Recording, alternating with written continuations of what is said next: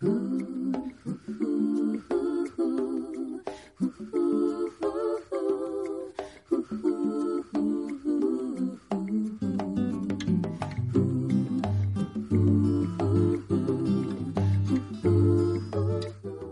nos ha cambiado la vida es el primer programa de radio en el que te hablamos de la maternidad de una forma diferente.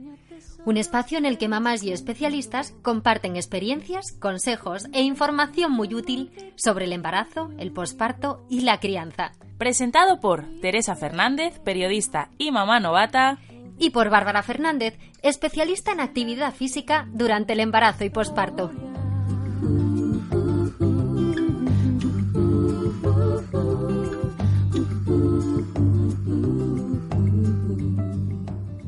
Buenos días. Como cada viernes, ya estamos aquí.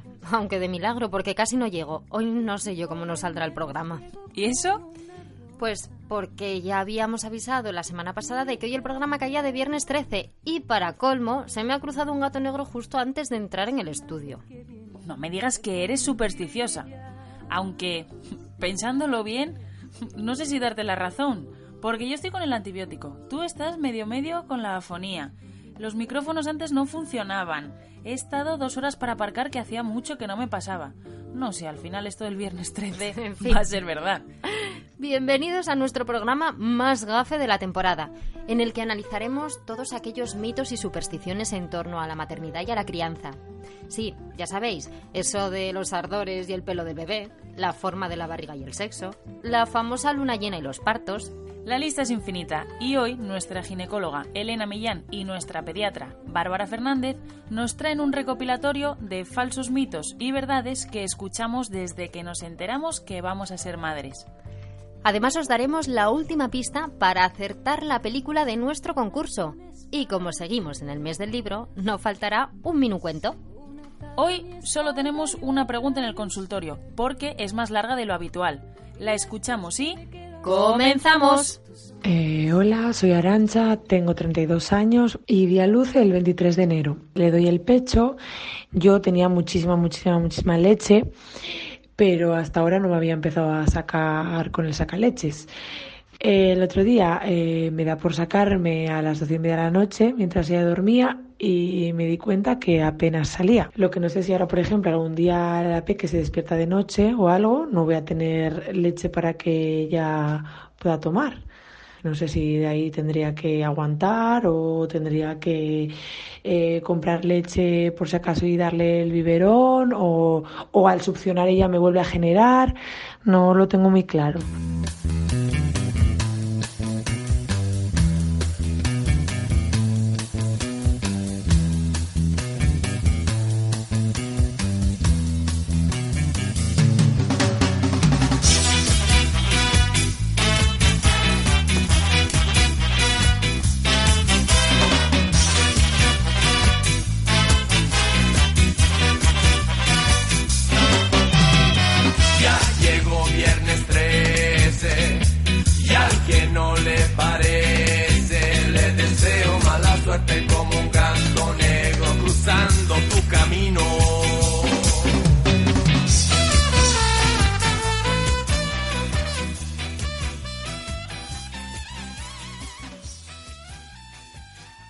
Muy bien, es viernes 13.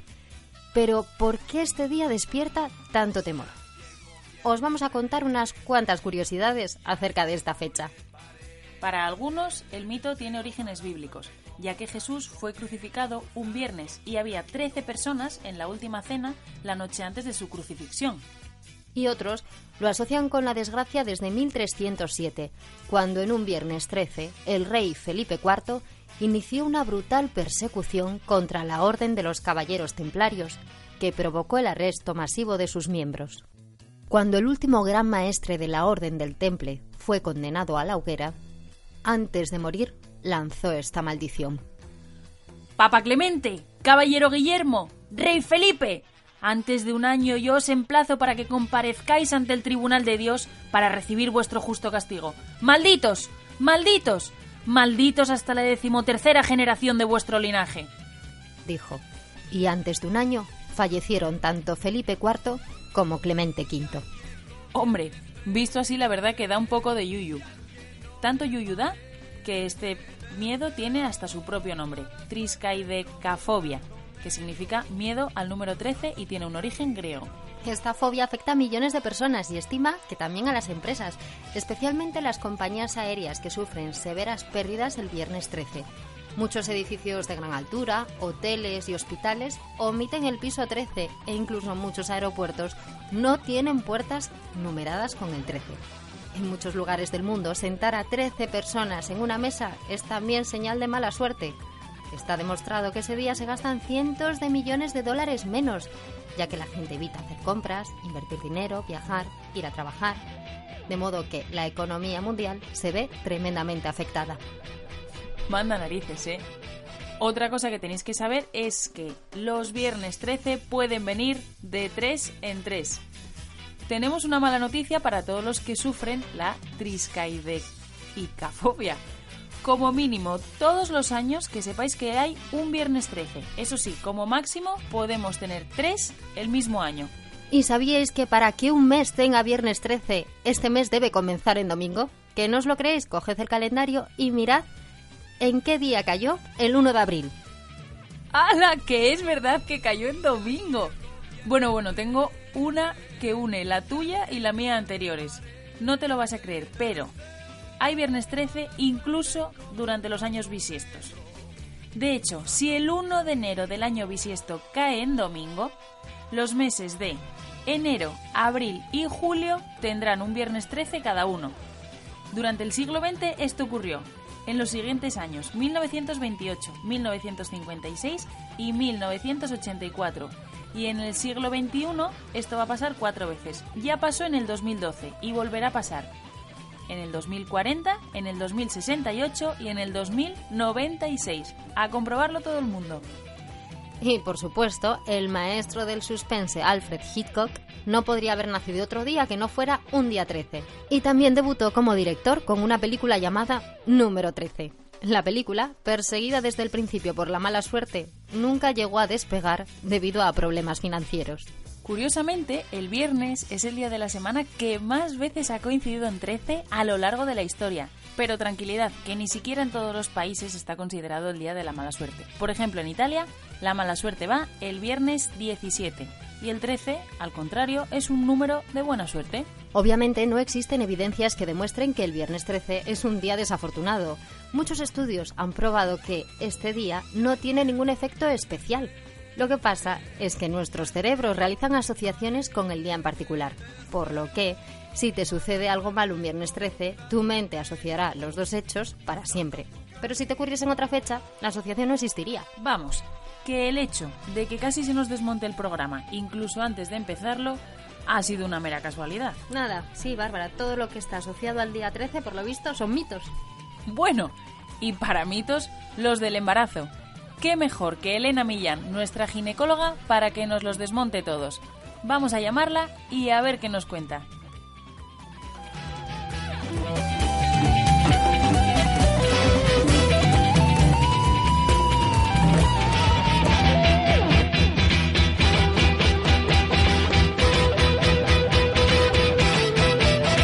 Bueno, ya tenemos al teléfono a Elena, nuestra ginecóloga. Elena, échanos una mano para desmontar todos estos mitos que hay alrededor de la ginecología. Bueno, eso es difícil de desmontar, ¿eh? porque pasan de generación en generación y persisten, ¿eh? a pesar de todo, a pesar de nuestro intento. Pero bueno, A ver, cuéntame. por, eh, por ejemplo, por ejemplo, uno que se escucha bastante, bastante a menudo es la relación entre los ardores de las embarazadas y la cantidad y color de pelo del bebé. Yo siempre he oído que si una mamá tiene eh, ardor o mucho ardor en el embarazo es porque el bebé es, bueno, poco más que el yeti. Bueno, yo siempre me he reído de eso, ¿sabes? Porque es súper de risa. Pero voy a contar una cosa para que las, la- las oyentes también se den cuenta que yo también soy una madre y también soy paciente en un momento dado. Cuando tuve el primer hijo, mi primer embarazo fue sin un ardor. O sea, no tuve ni un ardor. El primer trimestre tuve náuseas, pero luego nada. Y el, y el tercer trimestre de mi segundo embarazo, como si me hubiera comido, tomado un bote de energía. Estaba todo el día que me moría de ardores. Me- no me podía dormir, me tenía que levantar y sentarme, lo típico. Y cuando nació el, pequeño tenía mogollón de pelo. Y mira, ya me entró la risa porque digo, al final, al final va a ser verdad, que el otro era medio calvete y el pequeño tenía un montón de pelo. Ya. Oye, al final pienso, yo, vamos a ver, no hay ninguna evidencia de nada. Pero dices tú, cuando esas cosas se dicen, ¿tendrá algo que ver la queratina que se produce? Si te pones a estirar, a lo mejor resulta que dentro de 10 años se, se encuentra una relación sexual, ¿sabes? Hoy por hoy no tiene ninguna relación, que se sepa. Salvo que se pase y entonces diga, bueno, pues va a ser verdad. Ya. Que, diremos que pasa más veces mm, De- sí. de las que creemos, porque hay seguro, seguro que alguna de las mamás que nos esté escuchando dirá, Jolín, pues es verdad, mi bebé salió melenudo y yo tenía unos ardores horribles. No, yo ahora que lo pienso, yo no tuve ningún ardor y a los 15 meses mi niño sigue sin pelo. es verdad, que parece un menuco el pobre. O sea que al final no vamos, me parece a mí que no vamos a desmontar ningún mito, sino que vamos a reforzar. Sí. Estamos, estamos haciendo estamos al revés, cero científico, pero bueno, es para que veáis que las cosas no son dos más dos. O sea, al principio yo me reí siempre de, de, de ese mito, ¿eh? pero ya te digo, y me seguía riendo un poco de mí misma cuando me pasó. Digo, no, que al final va, va a haber una relación y, y no, no, lo que pasa es que no la sabemos, ¿sabes? Y Pero bueno, no la, hay nada que se sepa. y la relación de la forma de la barriga, vas embarazada por la calle, Eso- te analizan. Eso, eso, eso es que lo odio. O sea, es que mira, voy, al, voy a comprar al Mercadona y me dice una señora que, claro, no sabe que estoy ginecología. Uy, tiene la barriguita así puntiadi- pu- pun- mm, puntiaguda, ser una niña, ¿verdad? Y ella le digo que sí, que no acierta nunca. O sea, eso, eso ni siquiera acierta, aunque no haya evidencia de nada, ¿sabes? Eso ni siquiera acierta, porque uno dice que es puntiaguda el niño, otro de niño. Eso ya está un poquito más desmitificado, yo creo. ¿eh? Eso es más de señora mayor de pueblo. No Sí. oído yo a la gente joven. Yo ¿verdad? sí, como yo había oído, si puntiaguda niña y más redondeada, más balón de fútbol niño, algo así es. Sí, puede ser. Pero Sí, bueno, yo también creo que he oído eso, pero tampoco te lo puedo poner en pie, porque creo que he oído también lo contrario, ¿sabes? Aunque es que no, cuando me dicen esta cosa, Desconectas, ¿no? Oye, y otra que se escucha bastante es, si le roba la belleza a la madre durante el embarazo es porque va a ser una niña. Es decir, embarazada fea da a luz a una niña y embarazada guapa da a luz a un niño. Eso no tiene mucho sentido, porque realmente lo que te, lo que te embellece teóricamente es el- los, los estrógenos que te produce la placenta, ¿sabes? No te lo produce el, el embrión y el feto. Entonces tú, en los estrógenos lo que te hacen, pues le habrá pasado a muchas madres que tienes la piel mejor que nunca, un pelo precioso, no te cae ni un pelo, eh, tienes la, se te llena un poquito más los labios. eh, La gente, es verdad que las mujeres embarazadas suelen estar más guapas, pero eso es por el efecto de los estrógenos del estradiol que produce el- la placenta, el tejido plástico, no lo produce el embrión, ¿sabes? O sea que eso sí que no tiene ningún sentido. Además, todas he visto gente embarazada de niña guapísima y embarazada de niña feísima.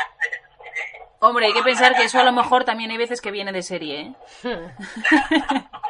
no, pero sí que es cierto que tradicionalmente siempre se ha oído, ¿no? Que la embarazada se le ilumina la cara, que está más radiante Pero que. yo creo que también es por la alegría, porque generalmente una embarazada, aunque tenga un embarazo terrorífico, está contenta. Y luego también que se nota la progesterona. La progesterona relaja mucho, relaja la musculatura uterina y te da, y te da sueño, te da tranquilidad. O sea, yo creo que como la naturaleza es sabia, produce una serie de hormonas para que la madre mm, esté tranquila y, y pueda desarrollar bien su bebé, ¿sabes? Ya. Bueno, y- Bueno, y una de las maneras de sentirse bella es tiñéndose el pelo, ¿no? ¿Qué pasa? No me vayas a preguntar, no me vayas a preguntar si las mechas son malas, por favor. No, se- No son malas. Yo tengo embarazadas que se han puesto californianas para que el tinte no llegara a la raíz. No, que no, que eso no está solo por la piel. Si no- la piel el tinte que nos metemos, estaríamos, bueno, estaríamos verdes todas, ¿sabes? Ya. Y luego además, mm, eso incluso, pon, pon que como es, como es, está vascularizado el, la piel de la, del, del, del cuero cabelludo, vale, ponle que algo se absorba, aunque sea muy poco, pero eso, para que pase a la placenta y, y, y- y te salga un niño con cuatro manos, ¿sabes? No. Madre, pues no. yo, aparte de lo de teñirse el pelo, conozco embarazadas que no se pintaban las uñas, no se hacían la manicura. Nada, nada. Sí, sí, sí. Y por las uñas, ¿qué me dices? ¿Que, que, ¿Tú te crees que nosotros usamos ahora de uñas en el primer mundo que no han pasado controles de calidad o que son tóxicas? Que, no, que no, que no. Pero a lo mejor, mira, esas cosas no te digo yo, que pueden venir de antiguos, que los materiales que se usaban no eran seguros, no habían pasado los controles que pasan ahora, a lo mejor. Por, por, Claro, a lo la mejor en su momento sí tenía lógica, ¿no? ¿Qué? Que a lo mejor en su momento sí que tenía lógica, pero que a día de hoy ya no, no hay Ya no ningún problema. De verdad que no. Con lo que sí que hay mucha duda y también es con el láser. Con hacerse el láser, la, la depilación el láser. El láser tampoco, pero yo tengo una amiga que es médico de estética y ella prefiere no hacerse una embarazada, porque claro, sí, lo del embarazo es una cosa tan delicada, pero vamos, el láser es una cosa que, que se profundiza unos milímetros en la piel, ¿sabes? Que no llegan a la dermis. Hmm. ¿Qué efecto va a tener si no atraviesa nada, ¿sabes? En fin, Ojo, pero yo que hasta ahora estamos hablando de mitos heredados de abuelas, pero el del láser puede ser, podemos ser nosotras los que Sí, lo- las que generen el Sí. mito, ¿eh? Claro, es que la- el láser, es que el láser parece como que te está dando rayos láser, ¿no? Como el láser de las galaxias y te vas a... a- El láser nada, es, un- es una cosa que quema el folículo piloso, pero que tiene una penetrancia súper poco, pues súper poco en la piel, ¿sabes? Hasta no tiene... De hecho no tiene efecto secundario a nivel sistémico ninguno, porque va a tener sobre el, sobre el embarazo, no tiene sentido realmente. Ya. Bueno, vamos con una de, de mis favoritas, que es antes de que te digan el sexo del bebé, te llegan las adivinas y te preguntan, "Mm, ¿tienes náuseas? Mm, entonces, si estás muy revuelta es que estás de una niña. Si tienes un embarazo tranquilo, estás embarazada de un niño. No, no, no, eso tampoco tiene nada que ver, porque eso es una hormona que produce también el trofoblast, la placenta de sus inicios, que es la beta HCG, que es la hormona que te da el test positivo, la que te hace en orina o en sangre para saber si estás embarazada. Entonces hay, hay placentas que producen más beta HCG que otras, por ejemplo, eso sí tiene sentido en los generales. Cuando, en, en una, una persona con un embarazo general, pues puede tener más náuseas que con un embarazo único. Pero aparte hay pacientes que yo no sé por qué son más o tienen más, menos dosis o son más, más menos sensibles también. Porque yo no me he dedicado a hacer un estudio de todas las pacientes que tienen hiperemesis, que se llama cuando hiperemesis gravídica, ¿no? Que es cuando los náuseas los vómitos se llevan a un extremo ya que, que horrible, ¿no? No me he puesto a analizar la beta seguramente no sabrá. Y, y yo no sé, no sé si realmente es solamente porque tengan un nivel muy alto, porque a lo mejor tus células son más sensibles al efecto que tienen, ¿sabes? Ya. eso no tiene nada, nada, ninguna relación tampoco, vamos, primero con el, con el sexo. Yo, mira, algo Nada. que me he dado cuenta que tengo que decir al respecto es que eso de que todo el mundo dice que todas las embarazadas tienen náuseas los primeros meses, vomitan, los olores, diré que me encuentro más embarazadas que no los tienen Porque- que las que los porque- tienen. Porque es horrible. Eh, es horrible. Yo lo he tenido en los dos embarazos y, y es horrible, la verdad. Sí que hay gente que te dice, al tener niño y niña, que ha vivido los embarazos distintos, pero luego hay gente que te dice que ha tenido del mismo sexo y también los embarazos son distintos. Sí. Y realmente es, una- son- es todo tan, son síntomas tan imprecisos, ¿sabes? Cada uno los puede subjetivar tanto. No, Y- a priori no hay ninguna relación. ¿Y existe alguna relación entre que si tienes un buen embarazo vas a tener un mal parto o esos son las envidiosas que dicen, mira, esta no lo puede tener? No lo puede tener todo. Si tienes, si te cuidas en el embarazo, lo normal es que tengas un buen parto, la gente que hace ejercicio, eh, dilata mejor, eh, vamos, que eso, lo que pasa que hay como todo, hay, te pueden matar, tienes malas condiciones obstétricas porque tengas el colágeno malo o porque tengas una mala herencia, ¿sabes? Y te puede dar tarde a hacer deporte y luego tener un parto malo, ¿no? Pero normalmente el que la que se cuida en el embarazo tener un, parto bueno, salvo que, hombre, sabéis que lo del parto es una cosa que está supeditada a muchísimos Claro. condicionantes, ¿no? Que te puede hacer un ni- el niño dar un susto en una gráfica y tener que hacer una cesárea urgente y, y, y, y, pues sacar al niño rápido y, eso- y luego no pasa nada, ¿no? O sea, en fin. Claro. Lo que sí quería yo apuntar es que, que antes iba a decir y no quería cortar a Teresa. Me parece importante que, por ejemplo, la gente que tenga miedo al láser, a teñirse, que, que lo más importante es que la madre no haga nada que piense que le va Si ella va a sentirse que está haciendo algo que le va a dañar al feto, que no lo haga. ¿Sabes? Aunque el médico le diga que sí. Que no se sienta ella, mm, no, claro, que eso fue porque le que fue el médico. No, no, vamos. Si tú no te quieres hacer el láser en el embarazo, porque no estás segura, yo te digo que no pasa nada. Pero si no te quieres hacer, no pasa nada, porque porque tengas más pelos no te vas a morir, ¿sabes? Ya, y sí. así si te tienes que dejar las canas, pues tampoco cuando paras. Vamos, que sobre todo eso, ¿sabes? Claro, lo importante es estar eh, a gusto con la decisión que tomes, claro. Sí, sí. Claro, eso se lo digo yo para hacer ejercicio físico, que si, que si lo hacen convencidas de que es bueno para ellas, que fenomenal. Pero que si no están No convencidas, muertas de miedo, pues no. claro, que vale más que no lo hagan. Sí, sí, sí. Ya, porque otra de las cosas que se oye es que practicar deporte puede dañar al bebé. No, no, no. Eso, como, bueno, eso sabéis vosotros más que yo. Yo, yo siempre les digo que hagan un deportes que no sean de impacto, deportes que no tengan riesgo de caída, porque además se desequilibra mucho con la hiperlordosis, con el peso, ¿no?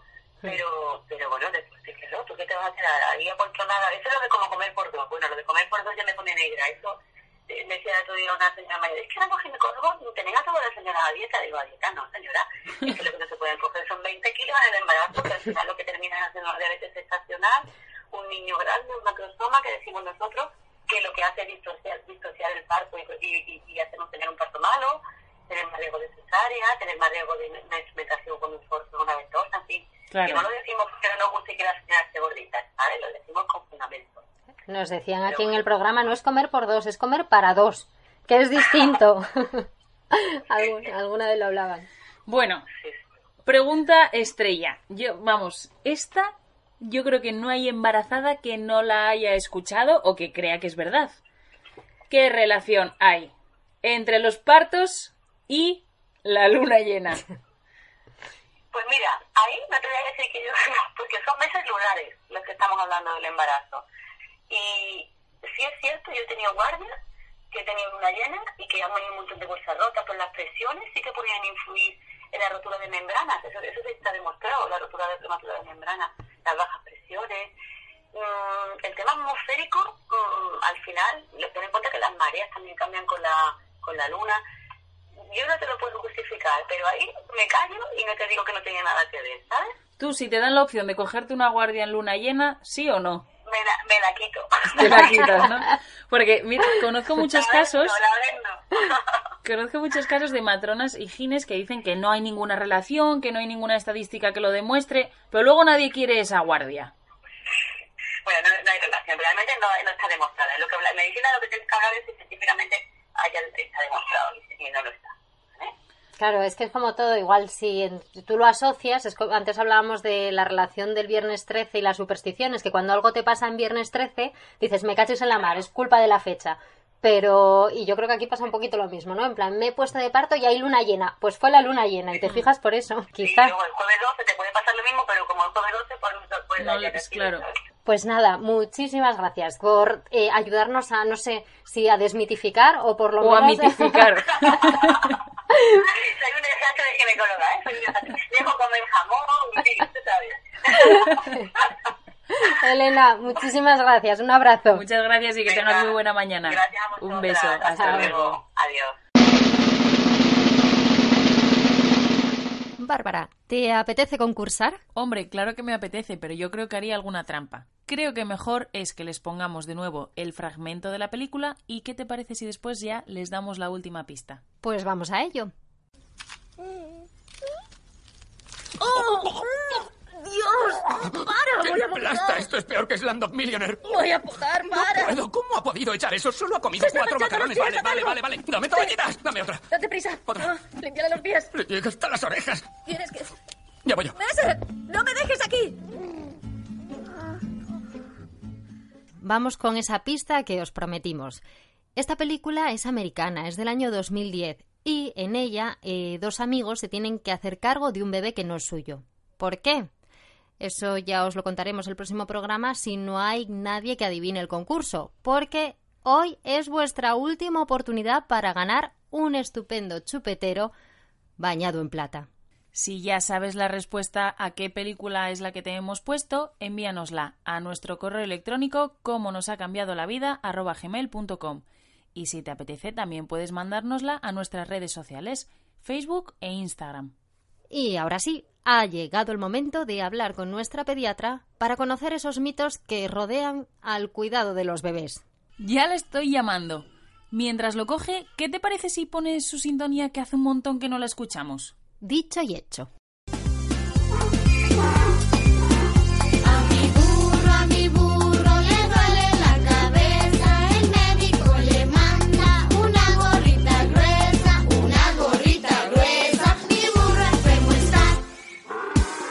Pues tras esta sintonía tan divertida, ya tenemos con nosotras a nuestra pediatra Bárbara. Hablábamos antes de los mitos del embarazo. Ahora vamos a hablar de los mitos en torno a los bebés. Muy buenos días, Bárbara. Buenos días. Hola, buenos días. ¿Por cuál te apetece empezar a ti?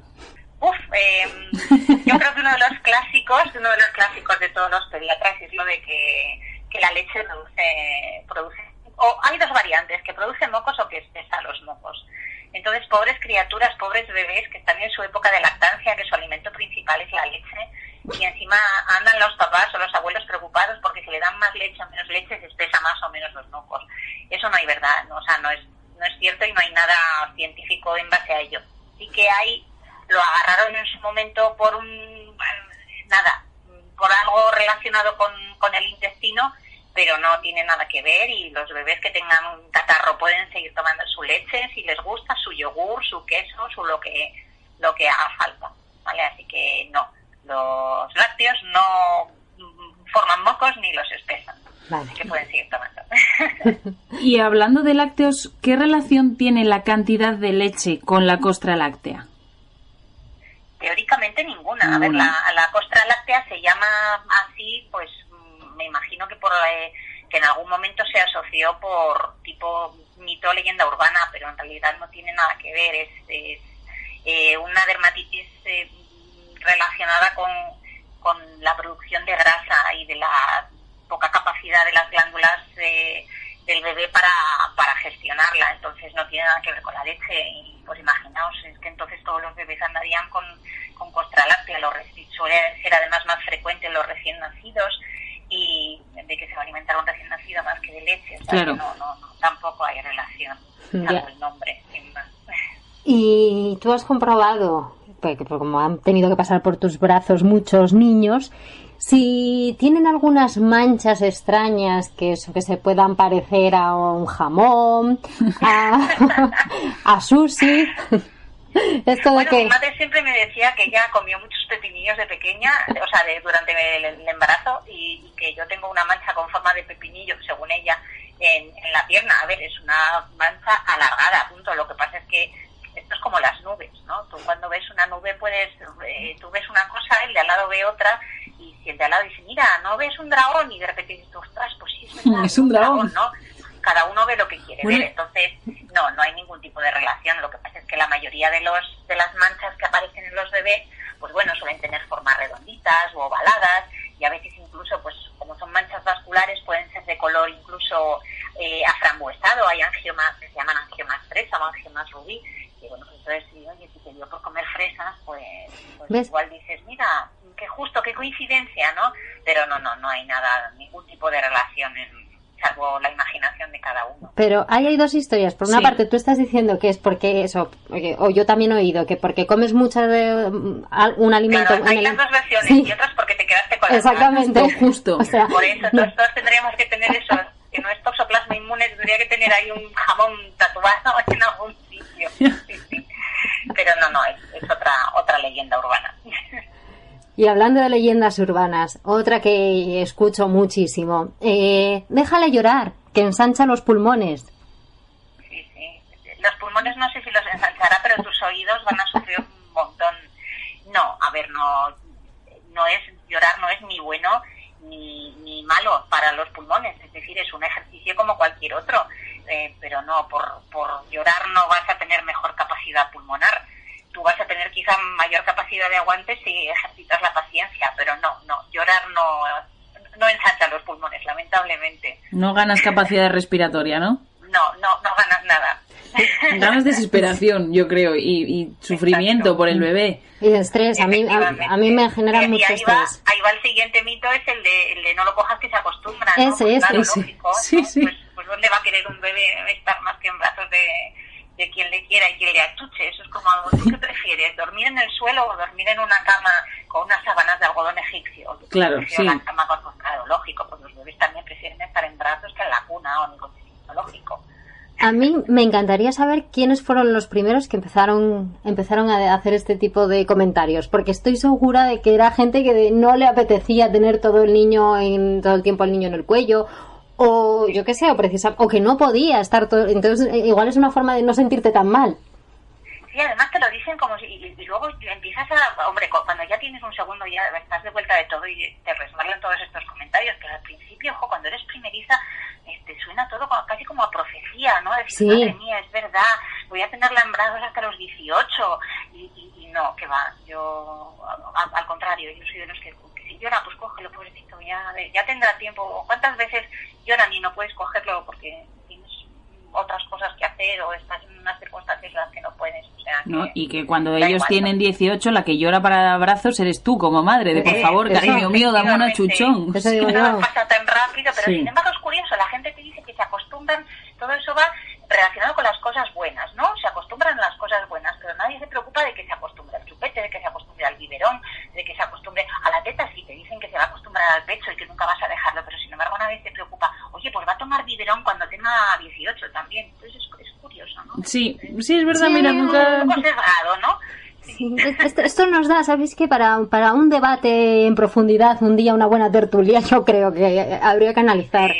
Es- Sí, sí. Hmm, Bárbara, qué idea me acabas de dar. Ya.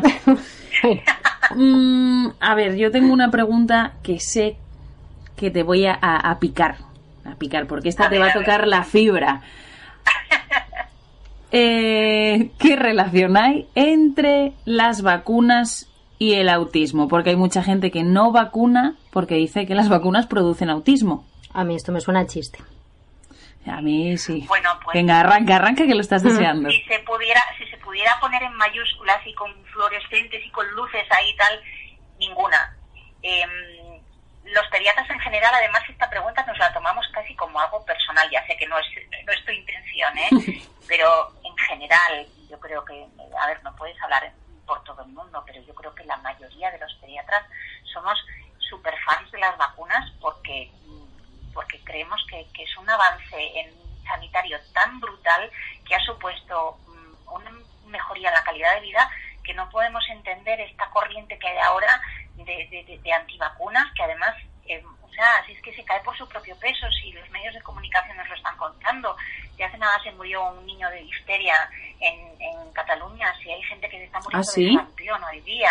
Sí hace esto debió de ser como hace tres años sí fue muy comentado. Hay, mm, yo creo que es una de Gerona, en Cataluña, hay una, una corriente, o sea, una comunidad antivacunas muy muy potente y un niño de, de seis años, creo que tenía, o cinco, que, que enfermó de difteria, ingresó en la UBI de, del Valdebrón, en la UBI pediátrica, y acabó falleciendo.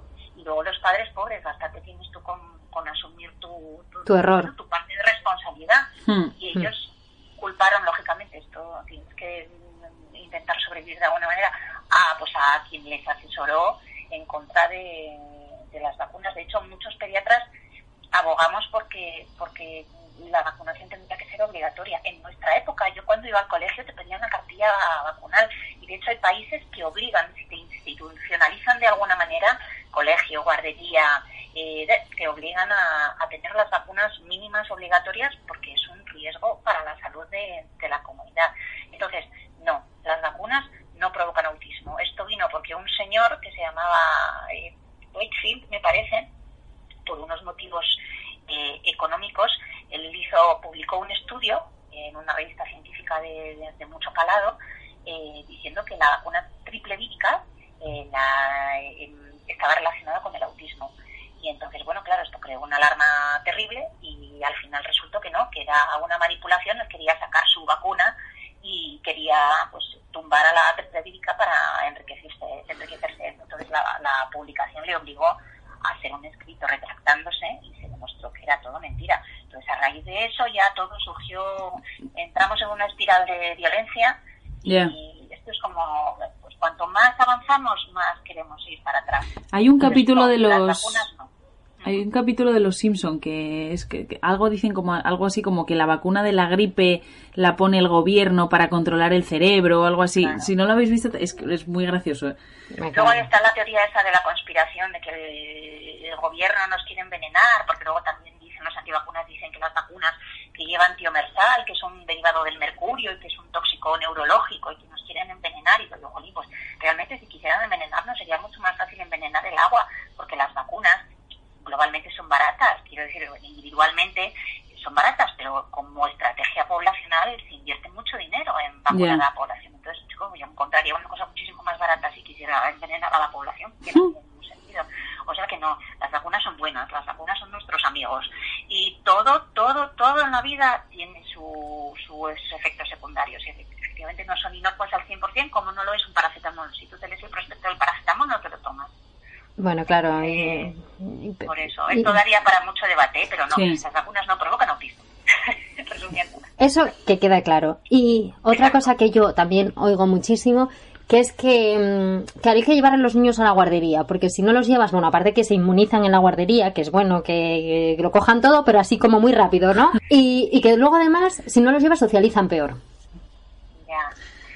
A ver, yo llevé a, a, a mi primer hijo eh, a la guardería con 18 meses. ¿eh? Quiero decir que yo no soy antiguardería. Hay muchos pediatras que prefieren eh, pues intentar evitarla, sobre todo en niños que tienen infecciones de repetición.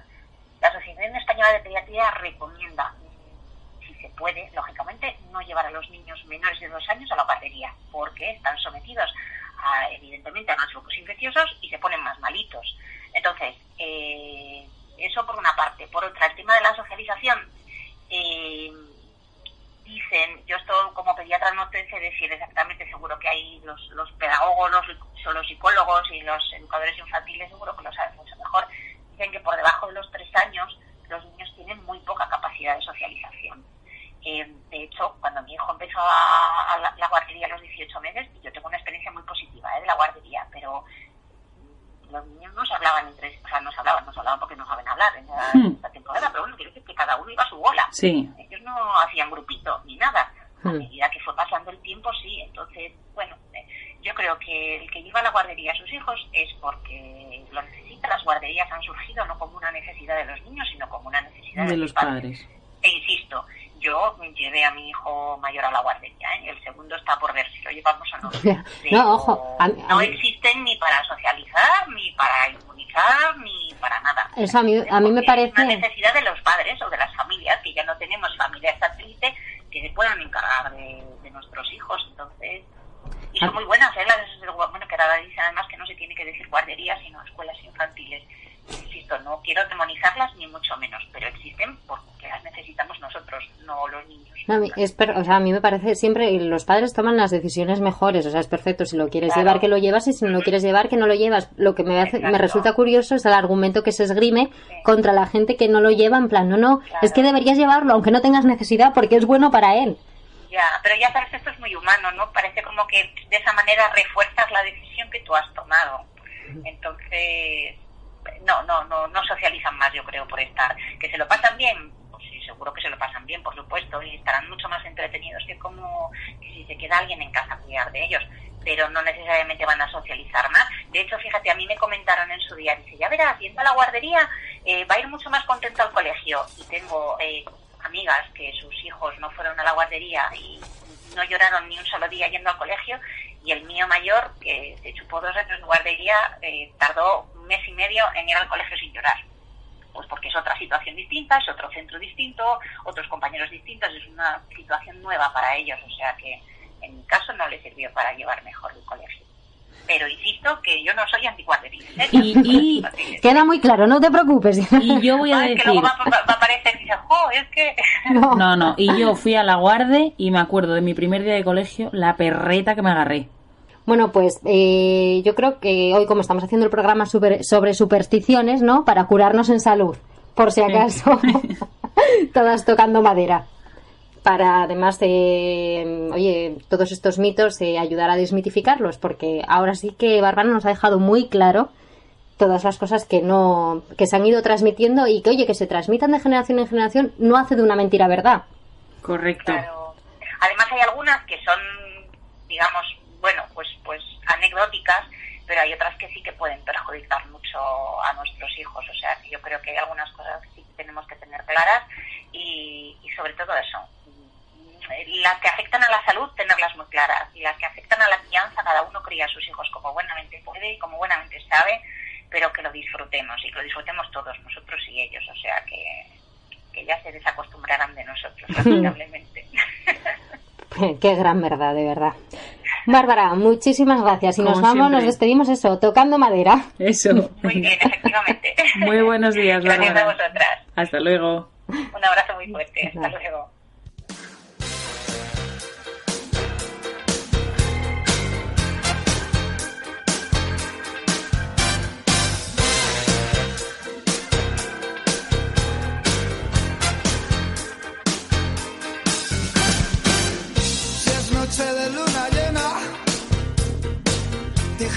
Abiertas en la mesa. Si se cruza un gato negro o se te rompió el espejo,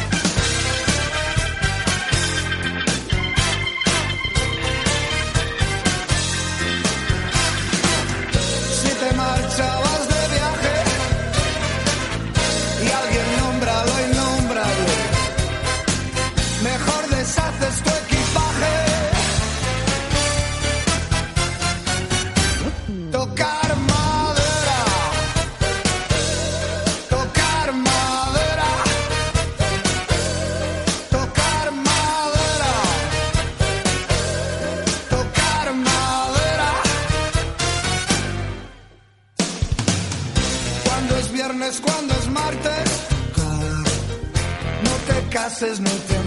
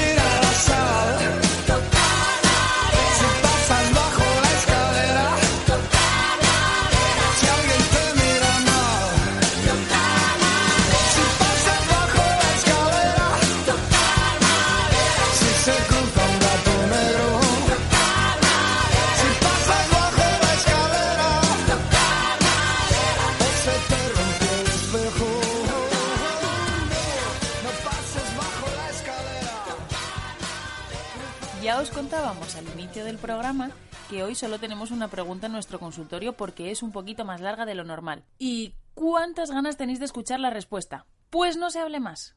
Bueno, primero vamos a recordar de nuevo esta duda y a continuación nuestra matrona al rescate, Elena, nos da la respuesta. Eh, hola, soy Arancha, tengo 32 años y di a luz el 23 de enero. Le doy el pecho, yo tenía muchísima, muchísima, muchísima leche, pero hasta ahora no me había empezado a sacar con el sacaleches. Eh, el primer día que me saqué muy bien porque tenía un montón, también era un día que me había levantado por la mañana y había tomado solo un poco y de un pecho, entonces el otro lo tenía a reventar, vamos. Ella ahora duerme toda la noche el tirón, duerme como ocho horas o así, entonces por la noche nunca toma. El otro día eh, me da por sacarme a las doce y media de la noche mientras ella dormía y me di cuenta que apenas salía, vamos, prácticamente nada, no llené ni los 50 mililitros. Entonces, mmm, mi duda es, mmm, no genero porque ya no succiona, eh, eso vale, lo entiendo. Lo que no sé si ahora, por ejemplo, algún día la peque se despierta de noche o algo, no voy a tener leche para que ella pueda tomar si me encuentro con ese caso, que no sé si de ahí tendría que aguantar o tendría que eh, comprar leche por si acaso y darle el biberón o, o al succionar ella me vuelve a generar, no lo tengo muy claro. Hola Arancha, lo primero darte la enhorabuena por tu maternidad, por tu lactancia y por tener una niña de dos meses que ya te duerme ocho horas, que eso es una maravilla. Entonces, por lo que me cuentas, no antes de entrar en profundidad, yo te diría que total tranquilidad, ¿eh? Mm, por lo que dices tu lactancia va fenomenal y no habría ninguna necesidad de comprar biberones ni leche de fórmula para reforzar nada. ¿eh? Entonces, eh, por explicar un poquitín esto, quiero darte dos datos. ¿no? El primero, que esto vale para todas las madres. Los sacaleches siempre son menos eficaces que nuestros bebés. ¿eh? No hay mejor sacaleche que el bebé. La cantidad que nosotras conseguimos sacar con el sacaleches no es representativa de lo que hay en el, pecho. ¿eh? Siempre hay más. Lo que sucede es que pues, el sacaleches es mm, limitado. ¿eh? Eso por un lado. Y luego, por el otro, el sacaleches funciona mejor o es más efectivo cuando el pecho está llenito, Un pecho un pelín ingurgitado porque han pasado muchas horas desde la última toma, pues siempre será mucho eh, más eh, sensible, digamos, al, al, al sacaleches. Entonces, por explicar la diferencia entre las dos veces que tú utilizaste eh, el sacaleches, una vez sacaste mucho, otra vez sacaste muy poco, yo te diría que responde al momento del día, al estado en el que estaba tu pecho una y otra vez y sobre todo al tiempo que había pasado desde la última toma. ¿eh? Yo no le daría ninguna importancia eh, al hecho de que tú pues, a las 12 sacas poca cantidad o te parece que es poca, que no lo es tanto, ¿eh? 50 mililitros está bien. Mm, yo te diría que la lactancia, una lactancia normal, buena como es tu caso, se ajusta continuamente al patrón de succión del bebé como en tu caso, tu bebé pues tiene un patrón de succión predominantemente diurno, tu producción seguramente vaya a ser mayor por el día que por la noche. Pero eso puede cambiar de un día para otro. Y si un día de repente tu hija se levanta a las 4 de la mañana cuando nunca lo hace, va a encontrar leche, seguro, siempre hay leche. Lo único que seguro, al día siguiente, a esa misma hora, habrá más leche que el día anterior. Porque ya te digo, el verdadero estímulo para la producción es el patrón de succión y la, y, y la lactancia y el pecho se van acomodando eh, día a día. Así que estate tranquila, eh, disfruta de la lactancia, olvídate de suplementos y, y enhorabuena otra vez. Hoy te voy a contar otro cuento que te gustará. Y el pequeño sonríe y abre los ojos y mira en silencio y va poco a poco buscando sus brazos y el padre lo besa y empieza su historia. Mes de abril, mes del libro, y nosotras seguimos con nuestro homenaje a los cuentos infantiles. Hoy, por supuesto, no puede faltar un minucuento. Y hemos escogido uno en el que su protagonista no tiene miedo ni a las supersticiones, ni al viernes 13, ni a los mitos, ni a nada. Este cuento de los hermanos Grimm se titula Juan sin miedo.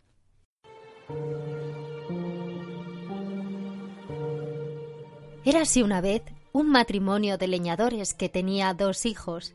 Pedro el mayor era un chico muy miedoso. Cualquier ruido le sobresaltaba. Juan, el pequeño, era todo lo contrario. No tenía miedo a nada. Por esa razón, la gente lo llamaba Juan sin miedo. Un día Juan decidió salir de su casa en busca de aventuras. Quería conocer el miedo y saber qué se sentía. Tras varios días caminando llegó a un bosque. De repente, una bruja con un aspecto terrorífico apareció junto a él. Hola, abuela, saludó Juan con toda tranquilidad. ¿Cómo que abuela? Soy una bruja. Juan ni se inmutó. La bruja intentó todo lo que sabía para asustar a aquel muchacho, pero no lo logró. Dándose por vencida. Desapareció. Juan decidió atravesar el bosque y encontró una casa. Llamó a la puerta y la abrió un espantoso ogro que al ver al muchacho soltó una tremenda carcajada. Juan no soportó que se riera de él. Se quitó el cinturón y golpeó al ogro hasta que éste le rogó que parase.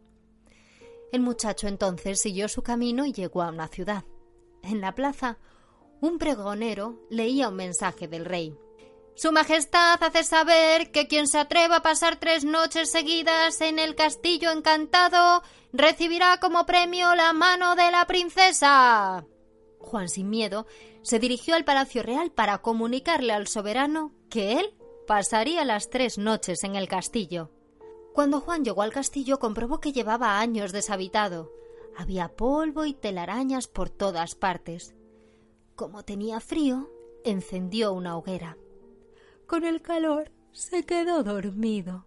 Al rato, unos ruidos de cadenas lo despertaron. Al abrir los ojos el muchacho vio ante él un fantasma.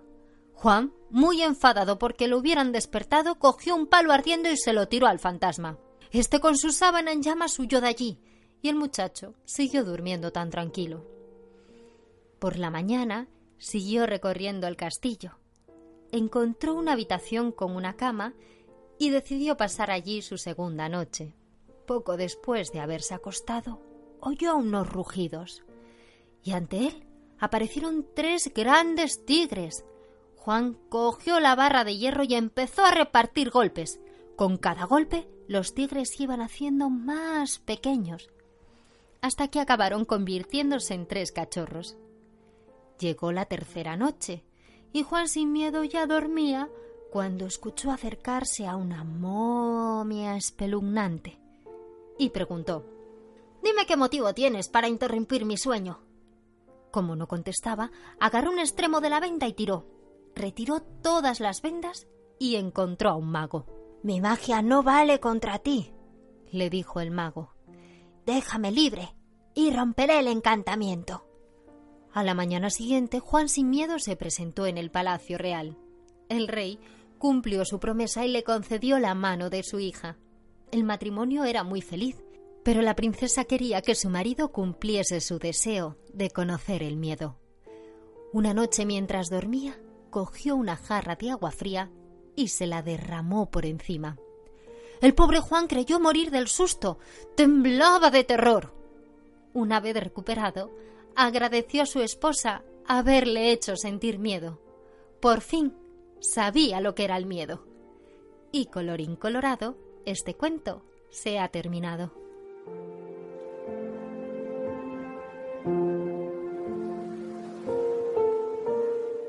Ay, pobre Juan sin miedo.